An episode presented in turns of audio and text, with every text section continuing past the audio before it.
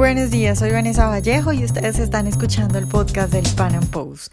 A nuestros lectores, bienvenidos como siempre y a quienes nos escuchan a través de YouTube, les recuerdo que pueden oírnos sin retraso suscribiéndose en nuestro sitio web.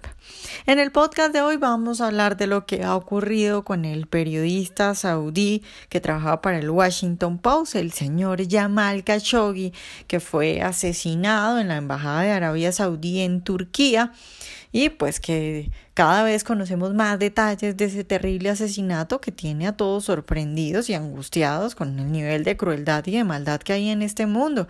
Pero además de eso, pues hay muchas preguntas en relación a política y a los intereses que se pueden mover con esto. Por ejemplo, ¿qué va a hacer Estados Unidos? Porque Trump al principio parecía muy enojado, pero luego fue bajando el tono de sus amenazas a Arabia Saudita. ¿Qué va a hacer también Turquía? ¿Cuál es el interés de no pelear con Arabia Saudita? ¿Es Arabia Saudita amigo o enemigo de Occidente? Bueno, de todo esto vamos a hablar hoy para entender un poco el asesinato de Jamal Khashoggi y lo que se puede venir después de eso. Nuestro invitado de hoy es César Sabas, él es licenciado en estudios internacionales de la Universidad Central de Venezuela, máster en Relaciones Internacionales y Políticas de la Universidad de Toulouse y doctorando en Ciencias Políticas de la misma universidad. César, buenos días y muchas gracias por estar hoy con nosotros. Buenos días, Vanessa. Muchas gracias a ti. Un gran saludo a todos los que nos escuchan. Bueno, César, pues yo diría que todo el mundo está conmovido por la muerte del periodista, el señor Yamal Khashoggi, eh, pues porque tenemos muchos detalles y, todos son terribles, parecen de una película de terror, ¿no? O a veces piensa uno que si no fuera tan terrible sería una película de comedia, porque como dijo Trump, pues es el peor, el peor intento de encubrir un crimen. Y entonces, pues para hablar un poco de eso, quisiera empezar preguntándote, pues que nos cuentes un poco sobre, sobre Arabia Saudita sobre el rey y el príncipe heredero, porque bueno, pues muchos no sabemos eh, mucho al respecto, qué tal es este país, cómo funciona eso, qué tal eh, es el rey y el príncipe. Bueno, este, fíjate, se llama Arabia Saudita. Arabia ya sabemos que es la península que abarca una serie de países, entre ellos el más grande Arabia Saudita. ¿Y qué significa saudita? La familia real tiene por apellido Saud, en pocas palabras. Es el territorio que controla la familia real. Es un país que tiene el, nombre del apellido que, de quienes gobiernan. Como que si eh, a Venezuela Chávez le hubiese cambiado el nombre y le hubiese llamado América Chavista. Y todos los que eran venezolanos pues pasan de un día a otro a tener de gentilicio chavista. Así es el caso de Arabia Saudita. Arabia Saudita, tal y cual la conocemos, nace en el siglo XVIII. Eh, hubo un predicador que se llamó Ibn Wahab. Y en el siglo XVIII, ¿qué pasaba con el Islam? El Islam era mucho más tolerante de lo que vemos hoy en día. Habían comunidades judías en Egipto, en Siria, en Irak, pero el Islam estaba en decadencia. El mundo que, que surgía era el occidente cristiano tanto a nivel científico, económico, como a nivel militar. Y Wahab pues, llegó a una conclusión, bueno, ¿por qué el Islam ha decaído tanto? Porque nosotros hemos dejado de hacer lo que nuestros antecesores, antecesor en árabe se, llama salaf, de ahí viene el término salafista, hemos dejado de hacer lo que nuestros antecesores hacían. ¿Cómo se expandió el, Islam después de Mahoma? A punta de espada, y, y entonces Wahab dijo, bueno, si nuestros antecesores tomaron la espada, tenemos que tomar la espada. Si nuestros antecesores cortaban la mano a los ladrones, hay que cortar la mano a los ladrones. Si nuestros antecesores lapidaban a las adúlteras, hay que lapidar a las adúlteras. Si nuestros antecesores le imponían a las mujeres que se cubrieran completamente, pues hay que imponérselo. Y así una serie de medidas. Wahab fue considerado muy radical en la Meca y pues fue expulsado. Y él estuvo deambulando y él llegó a un oasis de un jeque eh, regional que era muy sanguinario, que se llamaba Ibn Saud. Saud era sanguinario, pero no tenía una ideología. Wahab tenía la ideología. Así que se unieron. Saud daba el ejército y Wahab daba la ideología Y de hecho sus dos familias se unieron y se casaron mutuamente.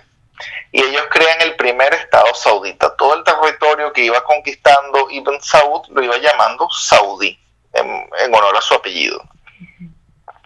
Hubo, tres, hubo dos estados sauditas antes de este estado saudita que se crea en 1900, en la década de 1920. Estas dos familias siguen gobernando lo que es actualmente Arabia Saudita. La familia Saud le corresponde el trono y a la familia de Wahab le corresponde todo lo que es el Ministerio de Justicia, el Ministerio Islámico y pues las prédicas en las mezquitas.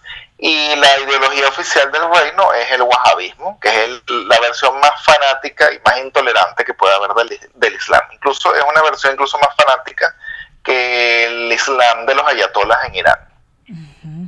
¿Para qué sucede con Arabia Saudita y con Khashoggi?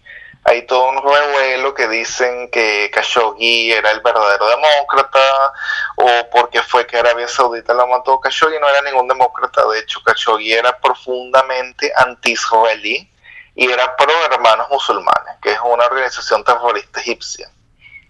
Lo que pasó fue que Khashoggi tuvo problemas digamos, personales con la, con, con, con, la actual Casa Saud de Arabia Saudita. Y pues los sauditas hicieron lo que ya han hecho anteriormente con otros opositores, que fue buscarlo hasta el exterior y desaparecerlo.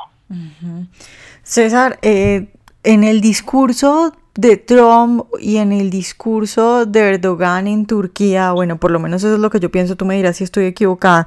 Yo veo que hay, digamos, una cierta condena, sí, a lo que hacen eh, en, los, el rey el, y, el, y el príncipe heredero, que se supone que es quien mató, quien mandó a matar a Khashoggi, una cierta condena como para, como para no quedar mal, pero se me hace que no es una cosa radical y que, y que evidentemente quieren mantener las eh, relaciones con Arabia Saudita. ¿Qué, ¿Qué, tipo de relaciones son las que tienen Estados Unidos y Turquía con Arabia Saudita? ¿Qué tan importante es?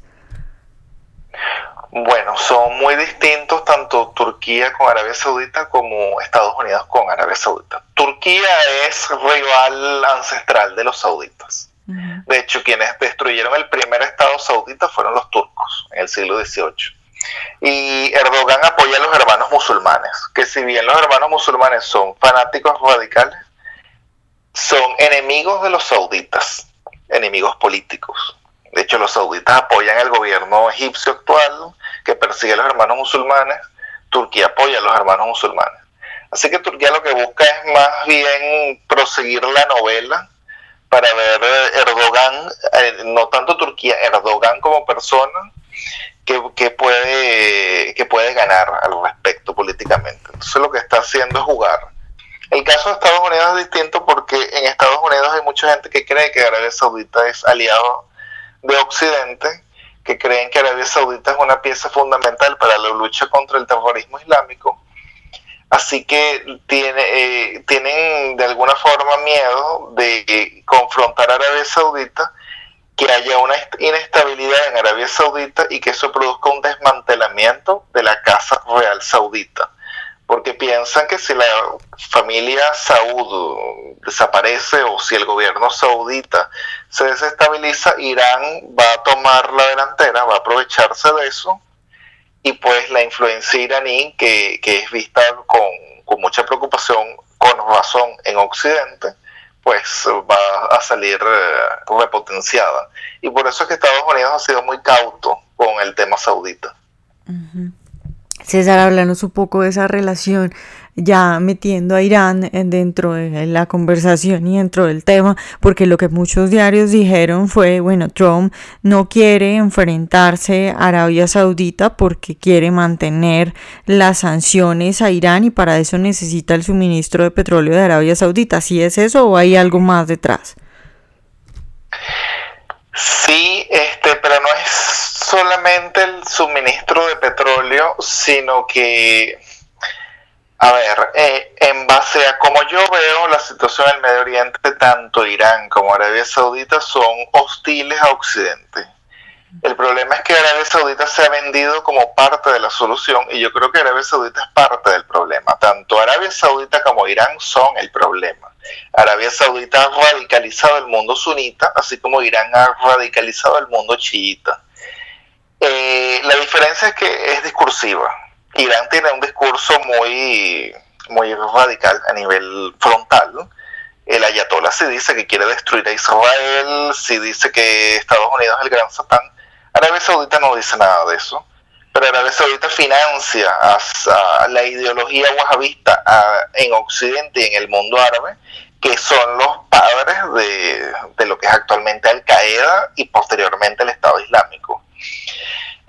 Entonces, como Arabia Saudita es mucho más sutil, pues Estados Unidos tiende a confundirse y muchas veces ve a Arabia Saudita como un régimen inclusive moderado. Y el problema es que los sauditas han hecho un lobby muy fuerte, sobre todo en las universidades norteamericanas. Cuando vemos la Universidad de Duke, eh, Harvard, eh, Yale, Berkeley, vemos un gran financiamiento saudita para la creación de centros de investigación del Medio Oriente, de centros multiculturales, en la cual Estado... Eh, digamos, estudiantes norteamericanos acceden a un conocimiento y llegan a, una, un convencimiento de que Arabia Saudita es un país moderado. Pero, por ejemplo, mientras Arabia Saudita construye mezquitas en Occidente, no hay iglesias en Arabia Saudita. Así que tenemos que ver con mucha cautela cuál es ese acercamiento que quieren hacer los sauditas. En, en Caracas hay una mezquita enorme construida por los sauditas eh, durante el gobierno de Carlos Andrés Pérez un convenio que hizo Venezuela con Arabia Saudita, pero Venezuela no pudo construir ni una sola iglesia en Arabia Saudita. Entonces, pues ahí, eh, esa es la gran diferencia que yo veo con Irán. Irán es mucho más frontal, un país radical, pero mucho más frontal. Arabia Saudita es igual de radical, es igual el problema, pero es mucho más diplomática, más política. César, y esa hipótesis que también he oído mucho acerca de, de, bueno, Arabia Saudita no es el cielo ni hay que defenderlo, pero en medio de su desorden son los que mantienen, digamos, el, el que, que no se salga, pues, eh, de, el, todo el conflicto en Medio Oriente tiene algún sentido, son los que ponen orden ahí en medio de todo. Bueno, el único verdadero aliado que yo veo de Occidente en el Medio Oriente es Israel y es el único con el que hemos contado para ciertas cosas más bien los sauditas, de los sauditas yo lo que he visto es que ha salido del wahabismo. Los sauditas crearon Al Qaeda y crearon el, desastre que hay actualmente en Afganistán. Hay un libro que yo recomiendo que se llama Los Talibán, no los talibanes, los talibán, porque talibán es ya el plural de talib. Talib es el que estudia en la madraza, la escuela islámica. Este libro fue escrito, fue escrito por un periodista que se, eh, pakistaní que se llama Ahmed Rashid y él narra cómo los sauditas, y con pruebas, y lo demuestra, cómo los sauditas crearon miles de madrazas en la frontera entre Pakistán y Afganistán para enseñarle la religión, o sea, la visión más radical y más fanática de la religión islámica a los niños afganos que habían sido refugiados en, en Pakistán. Y de esos niños, pues surgió el talibán el desastre actual que hay en Afganistán, de, de las mezquitas que ha construido Arabia Saudita en el mundo árabe y en Occidente, surgió no solamente Al Qaeda, surgió el Estado Islámico y surgió el problema que tenemos ahorita aquí en Europa.